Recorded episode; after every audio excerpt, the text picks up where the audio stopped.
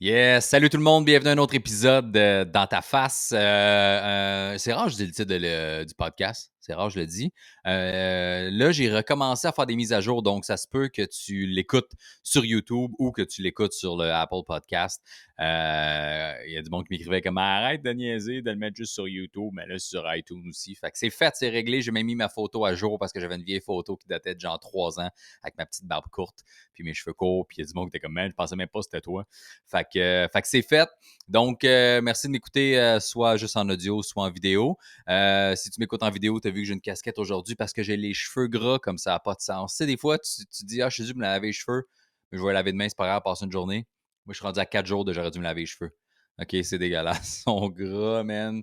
Genre, probablement qu'il serait luisant sa caméra, fait que je te montre pas, fait que j'ai la casquette. Et le hoodie oversize de Sarman Fashion avec 30% de rabais sur le site sarmanfashion.com si tu mets le code promo Mike Baudouin. La pub est terminée. On enchaîne aujourd'hui avec le thème qui est, j'allais dire moi, mais c'est un peu mon parcours aujourd'hui, OK? Un des commentaires que j'aime recevoir et qui me fait plaisir et que, parce que quand j'ai parti le podcast, des fois, je, me, je me demandais si c'est intéressant, les gens, ça- ils veulent entendre ça, tu sais, puis j'ai pas, je n'ai déjà parlé, là, sur iTunes, les vues sont, sont bons, pour vrai, j'avais comme mis ça de côté, puis j'ai regardé les statistiques en uploadant les dernières capsules, puis j'étais comme, ah ouais, il y a ce monde-là qui écoute, euh, qui écoute les vidéos, euh, qui écoute l'audio, les podcasts, puis je suis pas super régulier puis assidu, fait que ça me fait plaisir.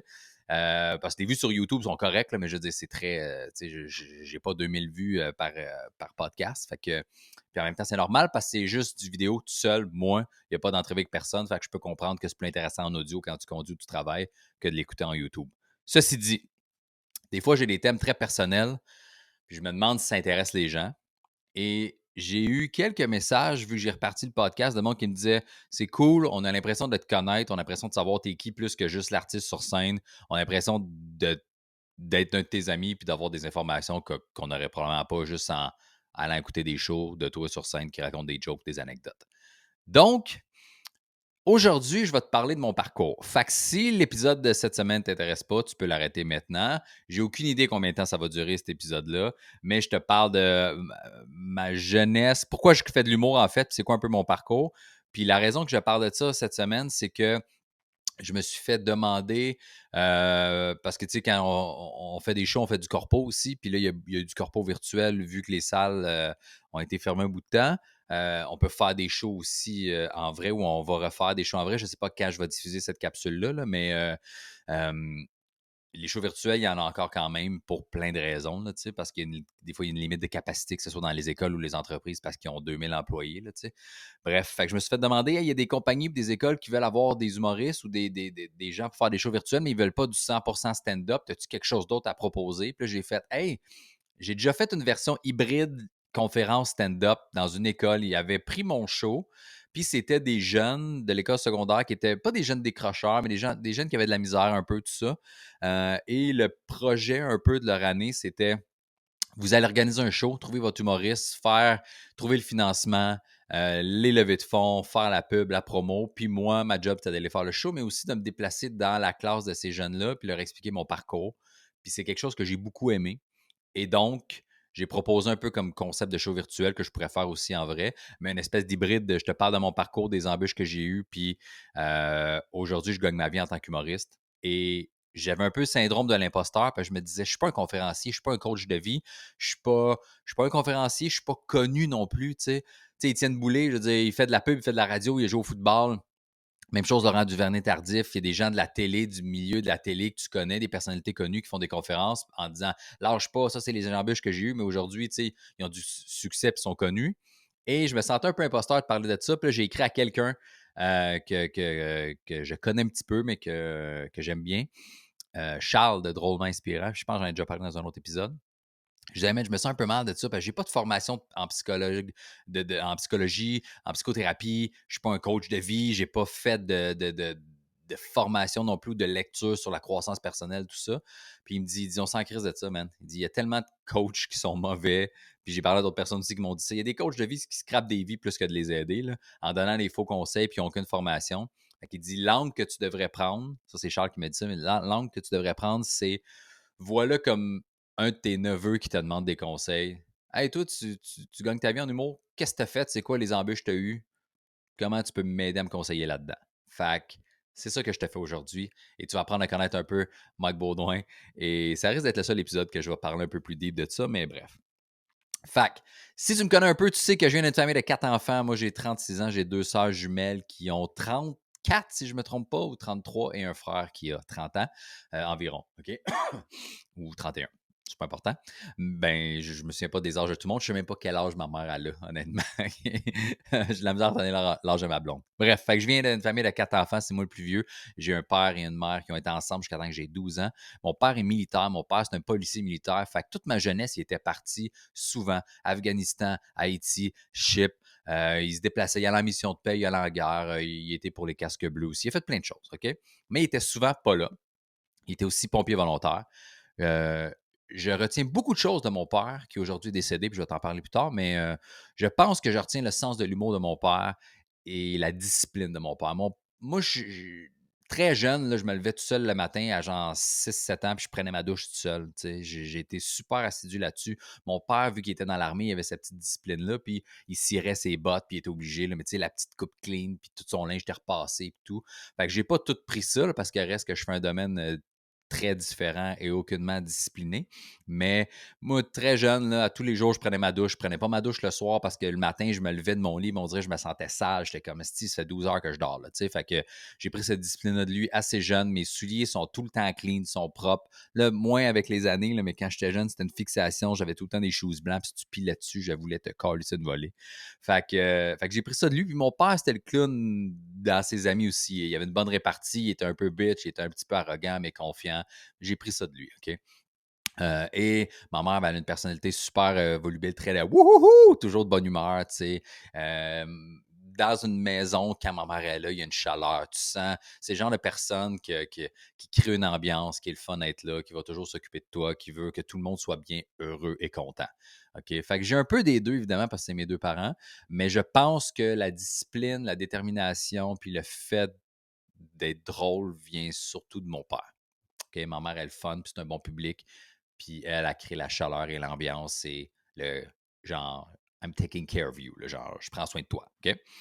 Euh, fait quand j'étais jeune, moi, j'étais super gêné. Jusqu'en quatrième année, j'étais gêné. J'ai des, petits souvenirs d'aller aux, Zellers avec ma mère à Belleuil, OK, au même Montenac. Puis je voulais acheter des Power Rangers, des affaires de même. Puis elle me dit, OK, parfait, je t'achète une figurine. Puis c'est toi qui la. Puis elle me donnait 20$, elle me donnait la figurine. Puis j'étais tellement gêné puis mal à l'aise que euh, j'étais pas capable de regarder personne dans les yeux. Fait que j'avais déposé la figurine, j'ai laissé le 20$, puis j'ai crissé mon camp. puis ma mère m'attendait à l'extérieur du magasin, elle était comme Qu'est-ce que tu fais? Puis j'étais comme Non, non, mais je veux pas. Puis tu sais, j'ai pas attendu ma monnaie, j'ai même pas pris la figurine. Je suis juste comme C'était ça, Mike Baudouin, dans le temps. Dans le temps, c'était Michael, OK? Parce que c'est vraiment mon vrai nom, mais. Euh, Mike, c'est devenu le, nom officiel avec les années et ma vie d'adulte, mais, euh, mais bref. Fait que fait que c'était ça, j'étais super gêné. Cinquième année aussi, sixième, ça, ça a changé cinq, sixième année, mais j'étais quand même assez gêné. J'étais, je commençais à être plus dégourdi, puis le clown de la classe, mais reste qu'avec les adultes, les personnes plus vieilles que moi, j'étais super mal à l'aise. Et dans ma vie, j'ai été intimidateur et intimidé. Puis ça, j'en ai déjà parlé dans un autre podcast, mais ça a commencé en cinquième année quand j'ai changé d'école. Pour, je sais pas quelle raison. Quand j'allais rechercher mon bicycle au rack à vélo, il y avait des sixième année qui crissaient des coups sur mon bicycle, qui voulaient pas que je m'en aille. j'ai pas trippé tant que ça, mais Sixième année, il n'était plus là. Fait que quand je suis arrivé en six, je suis un peu devenu l'inverse. J'allais pas boulier personne, mais j'étais un peu baveux, j'étais un peu bitch. Si tu avais une drôle de voix, j'allais t'imiter. Si tu marchais bizarre, j'allais t'imiter. Si, tu sortais un commentaire par rapport, j'allais faire une, sortir quelque chose après toi dans la classe, tout le monde allait rire. Tu, comprends? J'étais le genre de personnalité-là qui est resté jusqu'au secondaire. Secondaire, ça a juste amplifié. J'ai commencé à triper sur Jim Carrey, sur Ace Ventura. Puis là, j'ai comme découvert ma personnalité de j'aime ça parler, j'aime ça avoir l'attention, j'aime ça être drôle, j'aime ça faire rire les gens. Puis c'est ça que je faisais. Fait que j'ai eu des, épisodes de problèmes de chez le directeur parce que un esti puis j'ai eu des épisodes aussi pas fins où j'ai enfermé du monde dans les douches parce que je voulais juste être le gars désagréable, cool, cliché film américain de genre tu sors pas de la douche parce que tu pues, man. Fait que j'ai été une marde un peu. Je me suis fait mettre en dehors mon école secondaire privée à Saint-Joseph, que j'ai fait 1, 2, 3. Après, je suis allé aux Duc à Saint-Hilaire, qui est une école publique.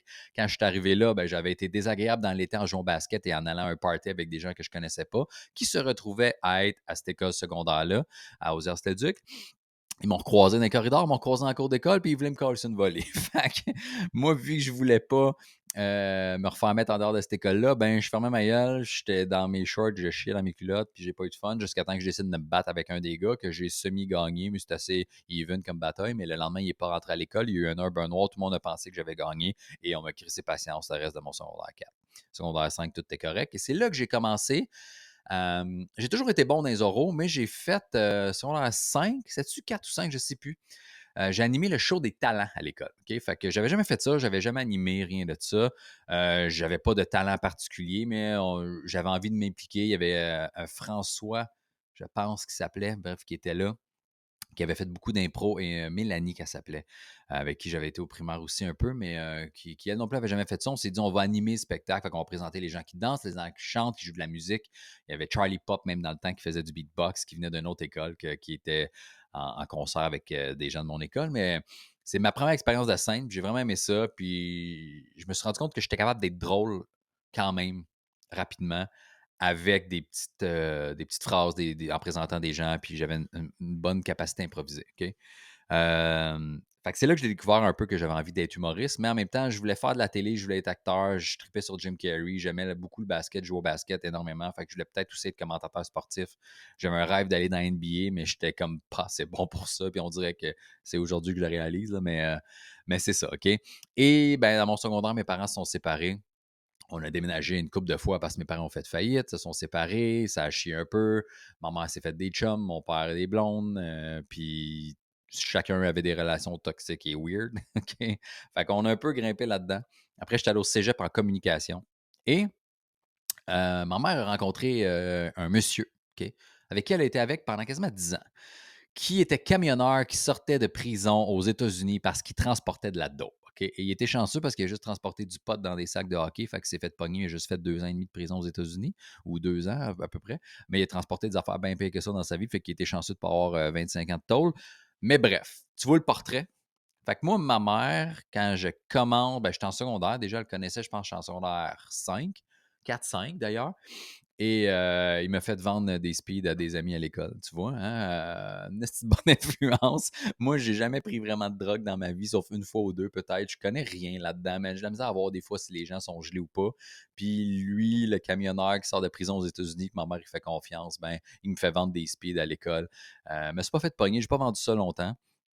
Mais il me donnait, j'ai vendais, puis je redonnais l'argent. Puis j'étais supposé avoir une cote que j'avais jamais parce que c'était un crosseur. Ça finit là, man. Euh, euh, fait que j'ai pas vendu ça longtemps. Puis à quel point tu es un adulte manipulateur pour dire à un ado de 14-15 ans, tu sais, ah, je vais te donner ta cote plus tard, puis plus tard. Puis moi, je me laissais un peu manger à laine sur le dos. Puis il m'avait dit, peu importe ce qui se passe entre nous autres, tu dis jamais ça à ta mère. Tu me ramènes jamais ça d'en face, ça reste entre nous. Puis assez vite, je me suis rendu compte qu'il me fourrait, fait que j'ai fait, j'ai plus d'amis qui veulent en acheter, fait que j'en vends plus. Puis une crise de change, je me suis pas fait pogner à l'école ou par la police, parce que ça aurait peut-être changé un petit peu mon parcours aussi. Mais tout ça pour te dire que quand j'étais au cégep, j'ai étudié en cinéma. Euh, en arrière de la caméra. Fait que j'ai appris à faire du montage, de la vidéo, filmer, éclairage, tout ça. J'étais pas le meilleur, mais c'est quelque chose que j'aimais. Et ça fait en sorte qu'aujourd'hui, j'ai une petite base en montage quand même, même si j'ai pas retouché à ce domaine-là officiellement, parce que moi, j'avais envie d'être plus devant la caméra. Mais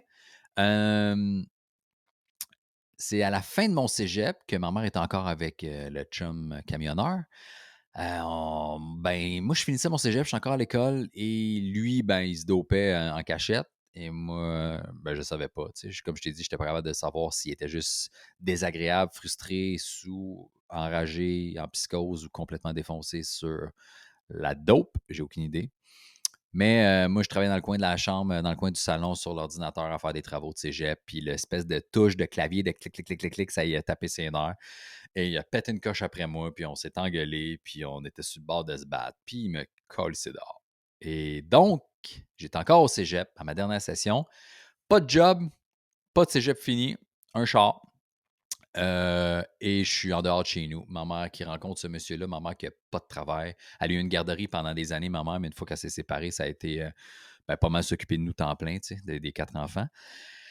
Et euh, mon père n'a pas toujours payé pension non plus. Fait qu'elle a eu à se débrouiller puis être dans la marde quand même solide. on a déjà eu accès à des, des comptoirs familiales de bouffe restant d'épicerie qui ne vendent plus parce que c'est tout mou, la salade, puis le lait passé date. Ben, c'était nous autres qui avions ça pendant une période de temps. Et donc, le camionneur avec qui elle sortait, ben, il faisait de l'argent, fait qu'il payait le loyer, puis il payait beaucoup de choses dans la maison. Et je pense que maman s'est senti mal de, lui le mettre dehors. Fait que c'est moi, à 17 ans, qui s'est fait crisser dehors. Dans un petit 5,5 qu'on habitait les six, mes deux soeurs, mon frère, moi, ma mère et lui. Fait que je me suis fait crisser dehors. Donc, je me retrouve dans la rue, même à 17. Pas fini ma session de cégep, ma dernière qui me reste pas de job. Fait que je suis allé chez ma marraine euh, une semaine qui m'a hébergé, qui était super gentille. Après, je suis un de mes amis du secondaire qui m'a hébergé aussi. Après, j'ai rencontré une fille euh, parce que j'avais commencé à me tenir d'un bar, euh, animer du karaoké de temps en temps. J'ai fait un show peut-être aussi. que je suis allé habiter chez elle. Et ça n'a pas été la relation la plus simple, mais on venait de se connaître. Je veux dire, t'habites-tu avec quelqu'un une semaine après le connaître? Mauvaise idée, là, tu sais. Fait que j'ai habité là trois mois. je travaillais au Super Monde des athlètes au Promenade Saint-Bruno. Fait que je me tapais à l'habitat à Lachenay. Je faisais Lachenay, Promenade Saint-Bruno. Ça me coûtait une fortune de gaz. Je faisais tellement pas un gros salaire. J'avais la petite pension à payer. C'était l'enfer, man. Ça n'a pas été une belle période de ma vie.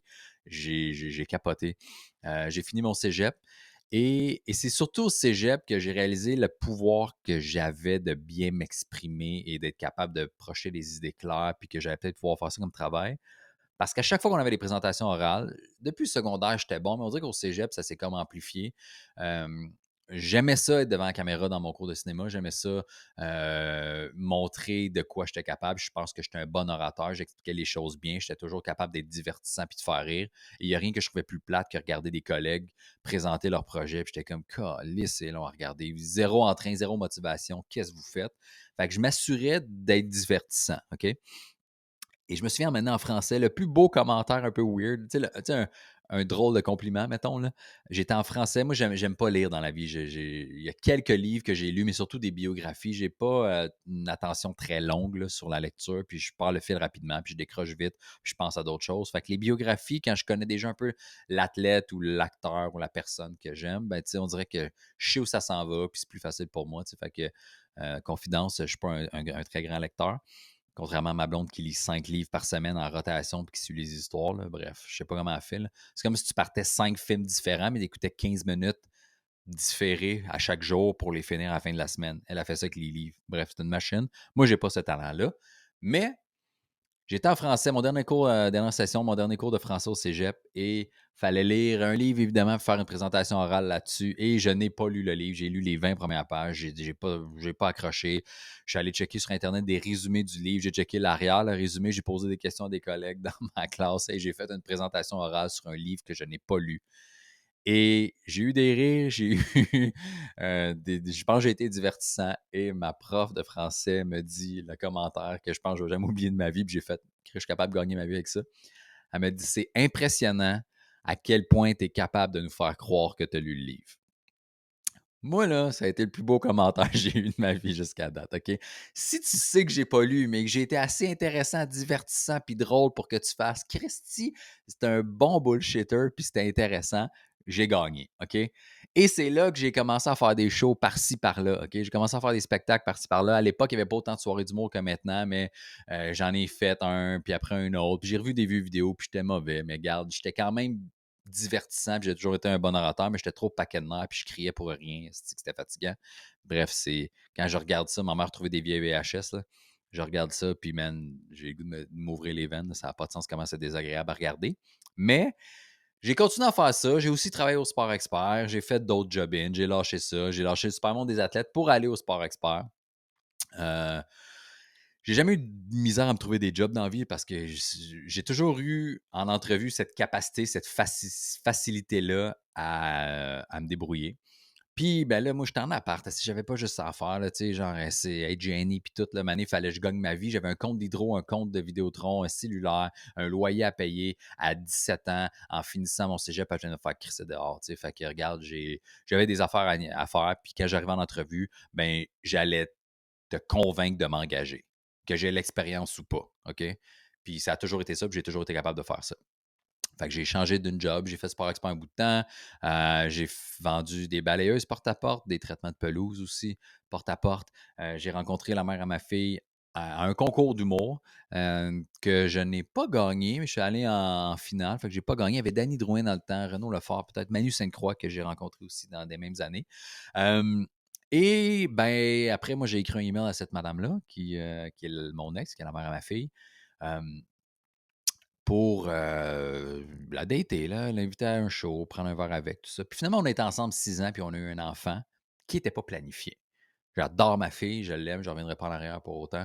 j'ai eu, je l'ai eu, j'avais 24 ans. J'étais pas nécessairement prête à avoir ça. Elle, elle avait 30 ans dans le temps quand, ma fille est née. Donc, on a six ans de gap, qui est beaucoup quand même. Qui n'est pas beaucoup, mais qui peut être beaucoup dans la mentalité d'une personne et de la carrière, puis d'où tu es rendu dans ta vie pour avoir des enfants. J'ai toujours voulu des enfants jeunes. Je ne pense pas que j'étais prêt, mais j'étais content. Mais ce n'était pas planifié. Puis moi et sa mère, on a eu une relation tumultueuse pendant six ans. Je ne pense pas qu'on était fait pour aller ensemble, mais je ne savais pas encore à ce temps-là. en fait, je le savais, mais je ne me connaissais pas assez. Puis je n'étais pas assez capable de mettre mon pied à terre nécessairement, puis, puis d'expliquer ou de mentionner ce, que, ce qui ne faisait pas mon affaire. Fait que ça a été des grosses années tough pour elle et pour moi beaucoup de disputes, beaucoup de chicanes. Euh, moi qui venais de, de, genre, je me fais mettre dehors, puis go, gagne ta vie, puis je suis pas à l'université, parce que j'avais pas d'argent pour ça, puis ma mère, j'ai payé mon cégep tout seul, tu sais. Fait que, fait que c'est ça, tu sais, fait que je pas à l'université pour ça, puis, euh, puis là, d'arriver directement dans la vie de go, man, à 17, c'est ton appart, puis c'est tes comptes, puis c'est ça. Puis à 23, elle tombe enceinte. Quand j'avais 23 ans, ma fille tombe enceinte. Puis là, à 24, t'as un bébé, puis let's go. Puis on a acheté une maison, puis la relation va pas bien. Puis finalement, on se sépare, puis on a perdu de l'argent les deux. Puis elle a rencontré quelqu'un qui a, qui, est allé déménager à l'autre bout du monde, puis qui, m'a tellement fait chier, tu sais. Puis, puis je te parlerai pas du côté personnel de toutes les disputes qu'on a eues quand moi j'avais quelqu'un, quand elle, elle avait quelqu'un, mais la distance a fait en sorte que j'ai pas vu ma fille autant que j'aurais voulu.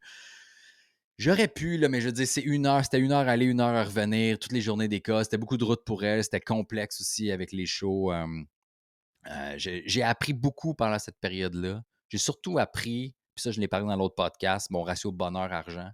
J'étais comme, c'est pas vrai que je vais me faire chier à faire de l'argent dans quelque chose que j'aime pas. Et, je l'ai appris tôt parce que la mère ma fille, euh, aujourd'hui, ça me passe en entrevue parce qu'elle travaille à, un endroit, à une télé. Bref.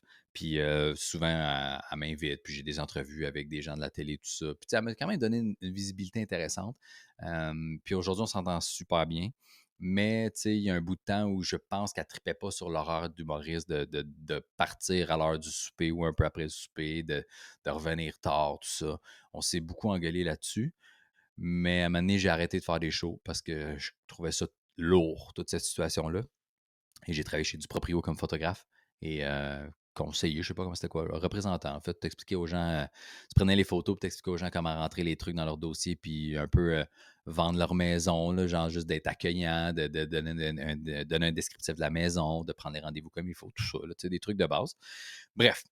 et je faisais de l'argent, c'était relativement payant du proprio, mais j'étais plus heureux après peu de temps. Fait que j'ai lâché ça, j'ai fait fuck it ce que toi tu penses, fuck it ce que les autres pensent. C'est pas important l'argent, moi ce que j'aime dans la vie, c'est faire de l'humour.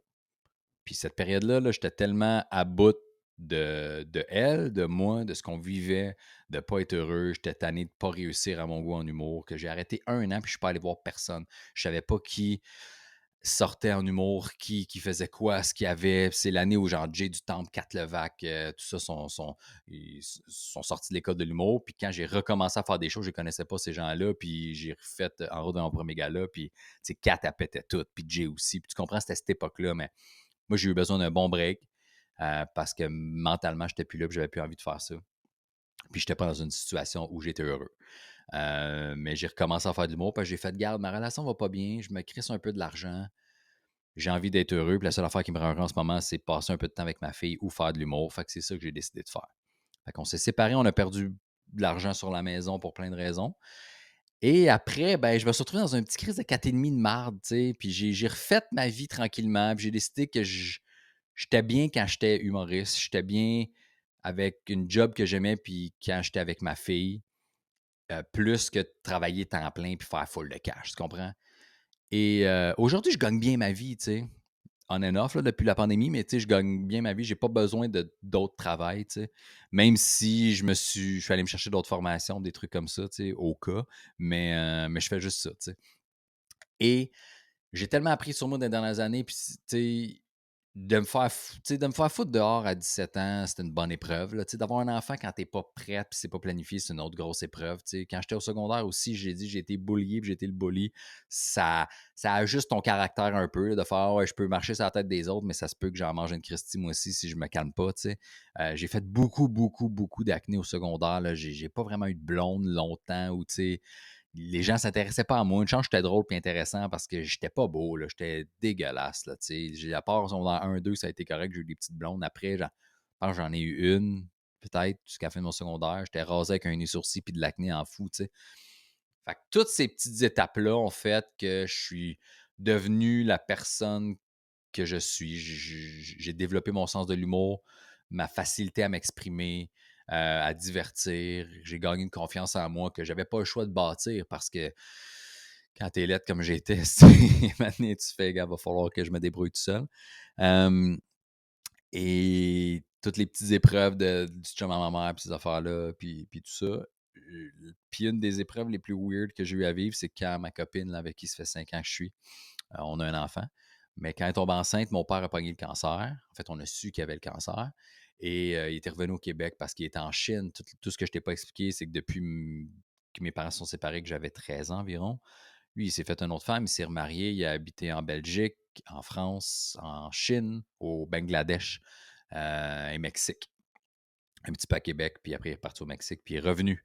Donc les deux dernières années, il était à Laval, Montréal et Laval. Et on a su qu'il avait le cancer, qu'il aurait pu déceler au Mexique quand il était là, mais ça a été mal fait. Puis tout ça, euh, mon père aussi avait un PTSD, il était post-traumatique de trucs qu'il a vécu à la guerre, euh, surtout en Afghanistan, je pense, parce qu'il y a eu des trucs, il a vu des gens ben, mourir. Je pense qu'il a vu des collègues à lui aussi euh, dans des situations un peu intenses. Fait que je sais, sa femme m'avait déjà dit que des fois, il allait à l'hôpital dans des rendez-vous, puis il, tombait dans une espèce de transe où il se mettait à crier qu'il allait se faire attaquer, se cachant sous des chaises quand il entendait des gens parler arabe, ça le faisait capoter parce qu'il avait peur. Ça ramenait des gens de flashback qui n'étaient pas capables de sortir de, comme s'il était pris dans son imagination. Fait que les deux dernières années, ben c'est ça. On savait qu'il avait le cancer. Moi, ma marraine est décédée du cancer assez rapidement. Ça n'a pas été long avec les traitements. Ma grand-mère aussi euh, est morte. Euh, de... Elle a eu la leucémie, elle a eu le cancer du sein. Je en tout cas, plein d'affaires, mais tout le monde meurt quand même jeune. Chez nous, ma mère, ses deux parents sont morts du cancer du poumon à genre début ou fin soixantaine, c'était super tôt. Là, ma marraine est décédée à même pas 60 ans, si je ne me trompe pas. Ma grand-mère était plus vieille, par contre, mais mon grand-père d'un AVC. Puis mon père, il avait 59 ans. Donc, on sait qu'il a le cancer, puis mon père étant ce qui est, genre, je suis tough, je suis correct, si je ne montre pas mes émotions, rien. il n'est jamais vraiment venu me voir en show. Il est venu me voir une fois à Québec, quand il était là, dans les 16 dernières années au Comédia euh, et j'ai eu un standing ovation, puis j'ai jamais vu mon père fier comme ça de toute ma vie. Mais c'est la seule fois qu'il est venu. Puis euh, il voulait prendre des photos avec moi, puis avec tout le monde qui passait dans la rue. C'est mon gars, c'est mon gars, ça. Mais, tu sais, j'avais pas de nouvelles de lui. Il était en Belgique deux ans, Stevie. Il appelait pas. En Chine trois ans, puis il appelait pas. J'avais des nouvelles de lui une fois par année. Tout le monde avait plus de nouvelles de lui que moi, fait que les deux dernières années, ben, été plus souvent chez eux, puis on se voyait de temps en temps. Puis je chantais qu'ils essayaient de récupérer un peu peut-être le temps perdu. Mais c'est le genre de père qui a tellement jamais été là, puis qui a tellement jamais montré d'affection, qui n'a jamais fait de câlin, puis qui n'a jamais dit à ses enfants qu'ils aimaient, que c'était malaisant. C'était pas malaisant, genre j'étais bien avec, là, mais je veux dire, j'étais pas à l'aise d'aller faire un câlin, de serrer dans mes bras, puis de dire que je l'aime, puis je m'ennuyais, puis que j'espère qu'il va rester là longtemps. Tu comprends-tu? Moi, c'est l'affaire que je dis le plus souvent à mes enfants, je pense. Je t'aime, tous les jours, tous les matins, tous les soirs, en se couchant, en se levant. On se fait des câlins. Ma fille me fait encore des câlins. Ma fille a 12 ans, puis ma blonde, des fois, elle nous regarde, puis on écoute un film sur le divan, puis la petite est couchée, elle est à côté sous moi, là, puis j'ai le bras comme ça, comme quand elle avait 4 ans, comme quand elle avait 7 ans. Puis ma blonde, elle me dit, dis qu'il n'y a pas beaucoup d'enfants qui font ça nécessairement? Elle dit, moi, j'ai jamais fait ça avec mon père. Je vois pas mes amis faire ça avec leur père. J'ai jamais vu mes amis faire ça avec leur père.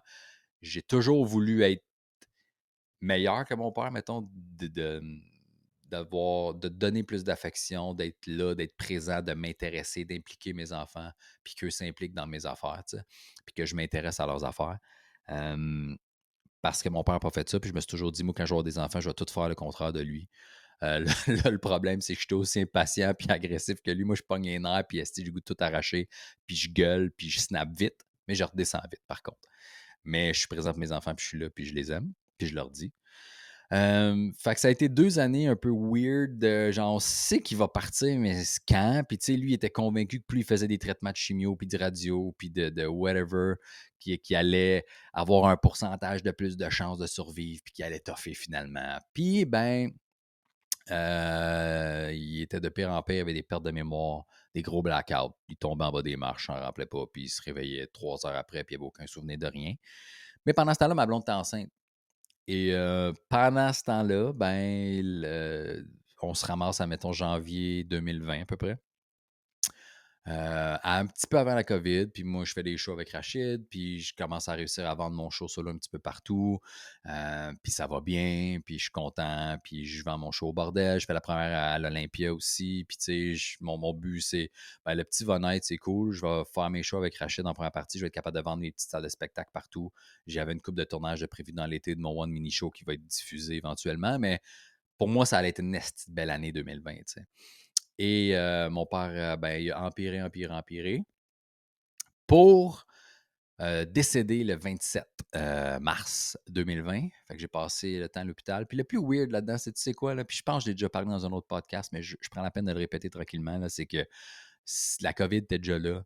On est allé à l'hôpital, on n'avait pas le droit, mais pour les phases terminales, puis les gens qui étaient sur bord mourir nous laissaient aller il était complètement défoncé sur des drogues pour, pour pas qu'il ait mal, j'imagine, là, de la morphine, des trucs comme ça. Puis j'ai pris la main, puis j'ai tout dit ce que j'avais en tête, ce que j'avais envie de dire, que je l'aimais, que j'aurais aimé que ce soit plus là, que, que je trouve ça plate parce qu'il ne verra pas mon gars, parce que mon, ma, ma blonde est encore enceinte. Tout ça, pour le lendemain me faire dire par sa femme, il se souvient même pas que tu es venu, il était trop gelé. Retourner dire les mêmes affaires pour que finalement, ben, le 27, euh, il soit déjà décédé quand j'arrive. Il était mort. Fait que euh, fait que c'est ça, que j'ai passé la nuit là avec mes sœurs, puis sa femme. Et j'arrive chez nous la nuit du 27 au 28 mars, puis ma blonde, ben, est enceinte, puis elle, me dit, ben, j'ai des contractions. Fait que je pense que je vais accoucher. Fait qu'on a passé, ben, elle a passé quasiment 24 heures en contraction parce qu'elle était vraiment, tu sais, c'était aux 10 minutes, on appelait à l'hôpital, puis on pouvait pas se déplacer, puis tout ça, puis attendait qu'on soit rapproché dans les contractions pour pas passer trop de temps à l'hôpital pour rien. fait que moi, j'arrive de l'hôpital le 27. Mon père vient de mourir.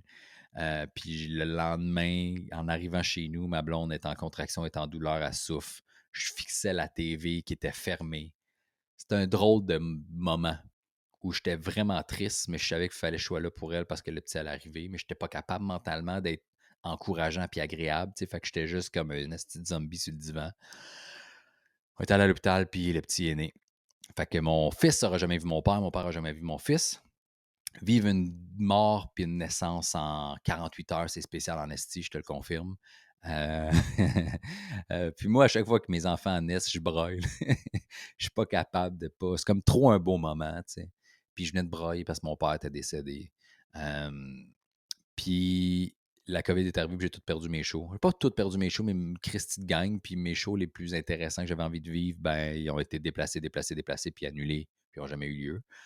Puis ça, j'en ai déjà parlé aussi. Mais ça fait qu'on se ramasse aujourd'hui avec le petit Mike Baudouin, 36 ans, qui a deux enfants de deux mamans différentes, qui s'est fait mettre dehors de chez eux à 17 ans, qui a appris à se débrouiller jeune, à trouver des jobs, à avoir confiance en lui, à être capable de se vendre rapidement parce que le moment où tu es dans tes shoes puis dans tes culottes, tu fais comme il me faut du cash, il faut que je me débrouille, il faut qu'on m'engage, il faut que je sois capable de vivre, il faut que je fasse vivre cet enfant-là aussi, il faut que je puisse payer mes comptes.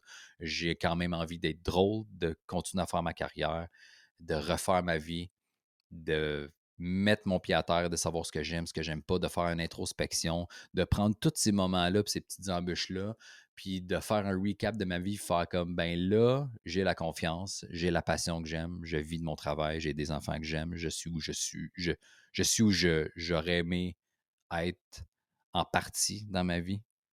Le petit 30-20% qui manque, c'est le one-man show, puis être un peu plus connu, là, parce que ça amène plein d'autres choses avec ça. C'est pas tant d'être connu que tout ce que ça amène dans ta carrière, mais bref Et c'est d'apprendre à me connaître. Puis de tout ce que j'ai vécu, toutes les petites crises d'embûches. Il y a du monde qui ont vécu bien pire que moi, soit dit en passant, qui ont vécu dans des piqueries, qui ont, que leur mère c'était des prostituées, leur père en alcoolique qui se faisait battre. Il y a plein de trucs que je t'ai pas raconté de ma jeunesse, mais qui n'est pas aussi deep que ça. Mais tu sais,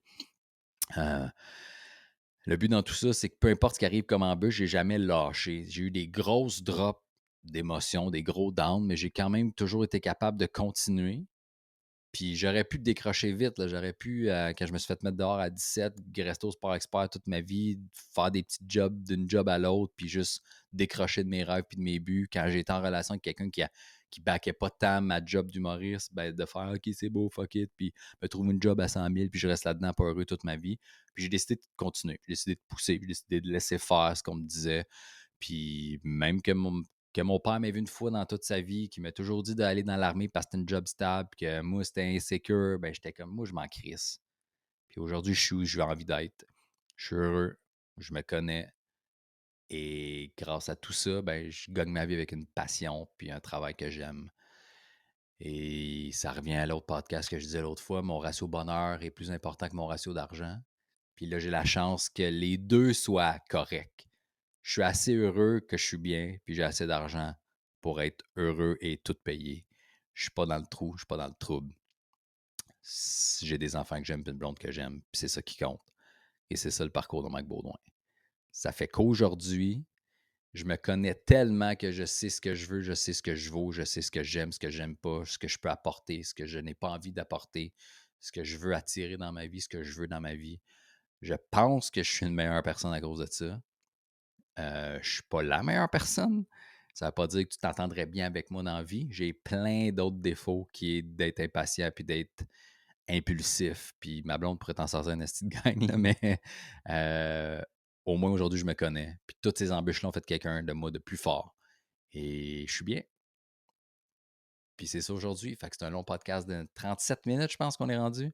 J'espère que tu as apprécié. J'espère que ça te fait me connaître un peu plus. Il y a des trucs, j'aurais aimé aller plus deep un petit peu, mais ça serait trop long. Fait que je, vais peut-être en parler à ma en entrevue à, d'autres podcasts, mais ça va être ça pour aujourd'hui. Le parcours de Mike Baudouin qui fait en sorte que je suis la personne que je suis aujourd'hui, puis l'humoriste que je suis aujourd'hui, puis le papa que je suis aujourd'hui, et le chum que je suis aujourd'hui. Puis le gars qui fait des podcasts, qui n'est pas capable de finir puis de conclure. Ça fait quatre minutes, je pense, je répète la même affaire en boucle. All right, c'est tout. Merci. À bientôt. Ciao.